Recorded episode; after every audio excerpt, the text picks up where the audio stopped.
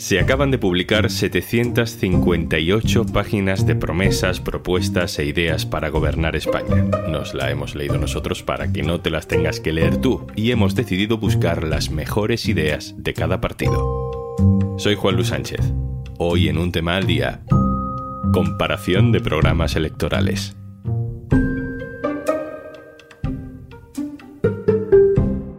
Una cosa antes de empezar. Hola, soy Juanjo de Podimo, otra vez por aquí. Si todavía no has probado nuestra app, te regalamos 60 días para que puedas escuchar un montón de podcasts y audiolibros. Y algunos hasta puedes verlos en vídeo, para que no solo los disfrutes escuchando. Entra en podimo.es barra al día, descarga Podimo, regístrate y consigue tus dos meses gratis.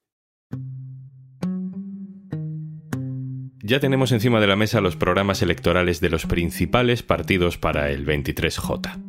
El programa electoral del PP tiene 108 páginas, el del PSOE tiene 272 páginas, el de Sumar 200 páginas y el de Vox 178. En total, sumando todas, 758 páginas de programas electorales publicadas en apenas dos días. Seguramente no te los hayas leído, quizá hayas visto algún resumen. Yo hoy lo que te propongo es que busquemos en esos programas las mejores ideas de cada partido, no las que sean más llamativas o las más criticables, sino las que genuinamente sus propios votantes puedan considerar como buenas, interesantes. Empiezo con el PP. Aitor Ribeiro, hola. ¿Qué tal, Juanlu? ¿Cómo estás? Aitor es el compañero que sigue informativamente al Partido Popular. Eh, Aitor, vamos a ponernos en el lugar del votante del PP, vamos a imaginarnos que somos un votante del PP. Las medidas estrella de Feijó pues van básicamente de deshacer algunas de las cosas que ha hecho Pedro Sánchez, eso es lo que parece que reclama su electorado. Se habla de derogar la ley trans, la ley de eutanasia, la ley de vivienda, todo eso está en el programa, ¿no? Esto de derogar el sanchismo, que se ha convertido en un eslogan de la derecha, cuando lo llevamos al papel vemos que se cumple en algunos casos. Por ejemplo, la ley de vivienda será derogada si Feijó llega al gobierno, según sus propias promesas. O la ley de memoria democrática, que también será derogada si, si Feijó llega al, al gobierno. La ley de vivienda, con lo que lo sustituyen es con limitar las ocupaciones y promover vivienda, eh, la construcción de vivienda para la venta. Y luego hay otro punto que ha sido muy criticado, que es el de la ley trans, otro punto muy criticado por el Partido Popular, que lo que ha dicho Feijó es que la quiere derogar y que va a volver, digamos, a lo que había previamente, que es que las personas trans tengan que ir al médico, tengan que hormonarse y tengan que operarse antes de poder transitar y cambiar de el sexo registral. Lo que no eh, va a hacer el Partido Popular es derogar otra parte del sanchismo, como es la reforma laboral, que se va a mantener básicamente como estaba, o incluso la ley de eutanasia, que Feijó dijo primero que la iba a derogar, luego que no sabía, y en el programa digamos que no queda claro lo que va a hacer con ella. En la prensa conservadora, por ejemplo en ABC, hemos leído artículos celebrando otras de las medidas. Por ejemplo, la bajada de impuestos a las clases medias. ¿Qué hay de eso? En lo concreto, el Partido Popular se compromete a derogar el impuesto a las grandes fortunas, que es este impuesto que el gobierno de coalición aprobó para intentar paliar todas las derogaciones del impuesto de patrimonio que se han hecho en diferentes comunidades autónomas gobernadas por el PP. Sin embargo, otros impuestos que el Partido Popular dijo que iba a derogar, como el impuesto a las eléctricas o el impuesto a la banca, el Partido Popular ahora dice que las va a mantener y que no los va a derogar, sino que va a retocarlos técnicamente. El programa del PP está plagado de referencias a bajadas de impuestos, tasas medioambientales, eh, impuestos al plástico, puesto a combustibles fósiles, etcétera, etcétera. Todo esto está plasmado en el programa del Partido Popular, eso sí, sin concretar ni cantidades, ni fechas, ni cuánto detraería de las arcas públicas. Y una cosa más, el nacionalismo, el nacionalismo español que también mueve montañas. Hay muchos votantes que lo valoran en un programa electoral. ¿Qué ofrece el PP en esta materia, Hitor? Por ejemplo, sobre el encaje territorial de las diferentes regiones, culturas, nacionalidades históricas, etcétera. El PP pasa muy de puntillas. Hay una breve mención a la integridad territorial que se sitúa bajo el capítulo de seguridad y defensa, donde se habla de reforzar a las Fuerzas Armadas. Todo esto bajo el epígrafe de la integridad territorial. También se plasma la promesa de mm, reinstaurar el delito de sedición, que es eh, uno de los delitos que se retiró del Código Penal para que eh, Esquerra Republicana, por ejemplo, apoyara los últimos presupuestos generales del, del Estado. Y eh, se menciona también, por ejemplo, una de las cuestiones estrella que el Partido Popular siempre ha defendido, aunque en realidad luego no la lleva a cabo cuando llega al, gobierno, que es unificar las pruebas de selectividad en una única prueba nacional. Lo que viene a decir al final en el programa no es tanto que va a implantar una única eh, selectividad o EBAU a nivel eh, del Estado, sino que habrá unas líneas comunes, lo cual deja abierto margen a que haya, pues que cada comunidad autónoma ponga también sus propios contenidos o sus, propios eh, diseñe una parte del, del examen de acceso a la universidad. Aitor Ribeiro, compañero, gracias. Muchas gracias a ti, Juan Lu. Vamos con el PSOE, vamos a hablar con José Enrique Monrosi. Hola Monrosi. Hola Juanlu, ¿qué tal? Para un votante clásico del PSOE, quizá lo que mejor suenen sean las ayudas públicas que hay en el programa del PSOE, ¿no? También para los jóvenes. Yo creo que estas elecciones se plantean de una manera diferente para la izquierda, sobre todo teniendo en cuenta lo que pasó el 28 de mayo, porque ellos calculan que gran parte del abstencionismo que hay, digamos, en el caladero socialista de votos tiene que ver con menores de 35 años. En ese sentido, en el programa electoral del Partido Socialista, hablábamos de materia educativa, pues se concretan algunas cosas que pueden resultar interesantes, ¿no? Por ejemplo, para los alumnos que vayan aprobando sus asignaturas al día, estudios universitarios gratuitos, matrícula gratuita también para formación especializada superior, pero en otras materias.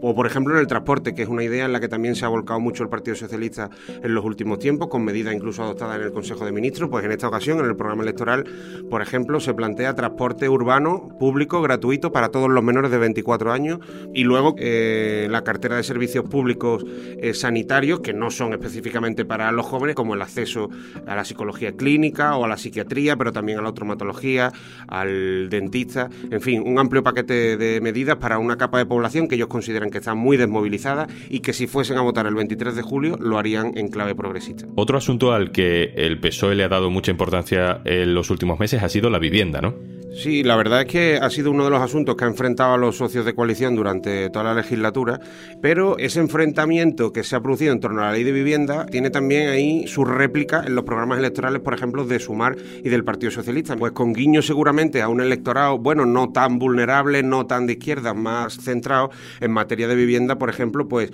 eh, la mayor parte de las medidas se centran en la ayuda a la compra. Ya se adoptaron medidas para que el ICO pudiese eh, financiar financiar el 20% de las hipotecas para aquellos que quisieran acceder a hipotecas.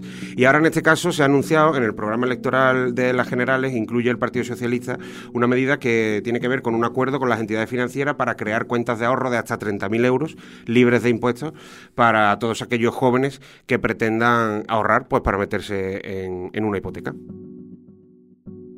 Y otra de las banderas prioritarias para la izquierda en estos momentos es el feminismo. ¿Qué dice el PSOE en su programa, Monrosi? Bueno, esta es otra de las banderas que está intentando agitar la izquierda en la campaña electoral.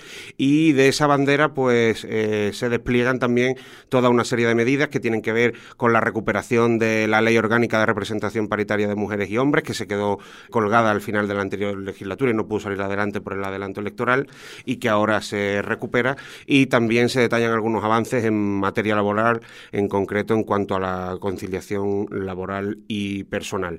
Además, el Partido Socialista, otra de las medidas que no ha podido implementar durante la legislatura y de la que ha intentado hacer bandera en los últimos años, que es la abolición de la prostitución, pues también se incluye esta medida en su programa electoral.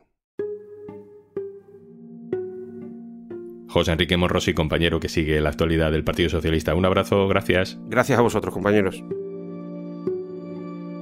Laura Galaup, hola. Hola, ¿qué tal? Vamos con Vox. Vamos a imaginar que somos un hombre muy enfadado con el feminismo ¿Qué nos ofrece el partido de Abascal, Laura? Bueno, derogar gran parte de las medidas aprobadas por el gobierno de coalición. Se habla de derogar la ley de eutanasia, de derogar la ley de memoria histórica, la ley trans. En cuestión de violencia de género, ellos, por ejemplo, imponen su discurso negacionista. No hablan en ningún momento de violencia machista, sino de víctimas en el ámbito doméstico y para justificar su apuesta aseguran que la ley de violencia de género consagra la desigualdad entre hombres y mujeres y atenta contra los pilares básicos del Estado de Derecho. Otro de los temas favoritos del votante de Vox en España es el aborto. ¿Qué se propone? Vox avanza que la ley del aborto es otra de las leyes que derogará si llegan al poder o si pueden influir en él. Sobre la interrupción voluntaria del embarazo, apuestan por crear un protocolo de información que incluye varias medidas, entre ellas la polémica medida del latido fetal que ya intentaron imponer en Castilla y León y que en esta ocasión cuentan que consiste en ofrecer la posibilidad de escuchar el latido fetal y la realización de una ecografía 4D.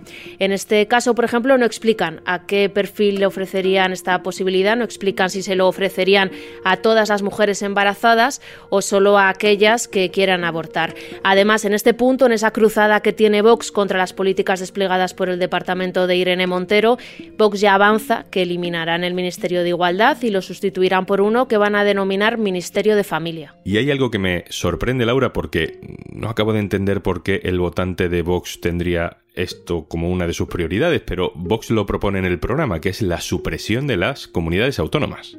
Recordemos que Vox nació siendo una formación que abogaba por la eliminación de las autonomías y actualmente ya tiene presencia en varios gobiernos regionales y aspira a conseguirlo en alguno más. Por lo tanto, para intentar dar coherencia a todo este relato, en este nuevo programa hay una apuesta por vaciar de competencias a las autonomías y que sea el Estado el que recupere las competencias de educación, sanidad, seguridad y justicia. Y en términos económicos, supongo, entiendo que la mejor idea de Vox es bajar impuestos, ¿no? Propone la eliminación del IVA de los artículos de primera necesidad para las familias y para la adquisición de la vivienda familiar habitual. También se comprometen a una rebaja del impuesto sobre sociedades hasta el 15% y a la supresión del impuesto de patrimonio y el de sucesiones y donaciones. Tal y como analizaron nuestros compañeros de la sección de Economía, en el programa político de Vox, sobre todo en el económico, hay un abanico de propuestas de rebajas de impuestos, pero eso sí, en ningún momento se cuantifica el impacto que puede tener todas estas medidas para las arcas estatales. Laura Galaup, gracias. Gracias. Y acabamos con el programa de Sumar. Alberto Ortiz, hola compañero. Hola Juanlo, ¿qué tal? Decíamos antes que la vivienda parece evidente, es un problema social y es una bandera eh, prioritaria del votante de izquierdas que dice que ofrece Sumar en su programa. Sí, efectivamente, Sumar ha hecho varias propuestas en temas de vivienda y una de ellas es crear 200.000 viviendas públicas al año, un parque de vivienda público amplio. La idea es llegar en menos de una década a un parque público que contase con hasta dos millones de, viviendas públicas para igualar los niveles españoles en este sentido a los europeos. Y luego, más allá de la vivienda pública, pues el equipo Yolanda Díaz ha propuesto también, por ejemplo, ampliar la ley de vivienda, que creen que se ha quedado corta, mejorarla para conseguir que regule los alquileres de, de forma más efectiva, ¿no? O un bono de 1.000 euros para que las familias puedan pagar la subida de las hipotecas variables que se han ido disparando desde el año pasado por la subida de, tipos de interés. Un bono eh, por hogar de, de 1.000 euros. Y si Vox quiere derogar todo lo que tenga que ver con el género y el PSOE pone política feminista encima de la mesa, sumar también y propone una vicepresidencia, ¿no? Sí, quieren que el gobierno cuente con una vicepresidencia que se llamaría eh, una vicepresidencia de feminismos y economía de los cuidados. En sumar, creen que el feminismo tiene que fortalecer su representación institucional para también profundizar las luchas desde el Estado y por eso, lógicamente, eh, también quieren mantener el, el actual Ministerio de Igualdad con esa vicepresidencia, Yolanda Díaz da pistas también de cómo quiere enfocar las políticas feministas, que es vinculándolas de alguna manera pues, a la mejora de condiciones económicas, laborales, sociales de las mujeres. Y entonces Sumar para esto ha hecho una, ha propuesto, mejor dicho, una ley que recoja lo que han denominado el derecho universal al cuidado, que es eh, a través de esa ley garantizar los derechos y condiciones dignas de todas las tareas relacionadas con los cuidados que realizan mayoritariamente las mujeres. De todas las propuestas de Sumar, quizá la más ambiciosa, también la más llamativa, la más polémica en los últimos días, sea la famosa herencia universal. Bueno, por lo menos ha generado debate y ha colocado el tema de la desigualdad en el eje del debate público, que es algo que desde Sumar reconocen que buscaban. ¿no? En resumen, la medida consiste, o consistiría, en un pago de 20.000 euros que se concedería a todos los jóvenes cuando cumplan 18 años, aunque el pago se haría efectivo a los 23, porque ellos contemplan, digamos, un plazo de 4 o 5 años para hacer efectivo el pago, para ir asesorando a los jóvenes que reciban ese dinero con un proyecto concreto. Es una medida universal, se concedería a todo el mundo, independientemente de la renta, y tendría un carácter finalista. Tendría que destinarse pues, al pago de unos estudios universitarios o de cualquier otro tipo, o para elaborar un proyecto económico. Alberto Ortiz, compañero, muchas gracias. Nada, gracias a vosotros. Hay mucho más, hay 758 páginas de ideas. Las puedes leer en eldiario.es y de camino, si te apetece, te haces socio. Y antes de marcharnos... Pildoritas con Juan Dávila y Javi Durán. ¿Quieres ser mi padre? con los chicos de Quieres ser mi amigo. O Pijama Party con Bonbon Rage y Nuria Casas. Estos son algunos de los podcasts que solo puedes escuchar si te registras en Podimo. Y por ser oyente de un tema al día, tienes 60 días gratis en este enlace. podimo.es barra al día. Esto es un tema al día, el podcast del diario.es. Si te gusta lo que hacemos, necesitamos tu apoyo. Hazte socio, hazte socia en el diario.es barra socio. Este podcast lo producen Carmen Ibáñez, Marcos García Santonja e Izaskun Pérez. El montaje es de Pedro Nogales. Yo soy Juan Luis Sánchez. Mañana, otro tema.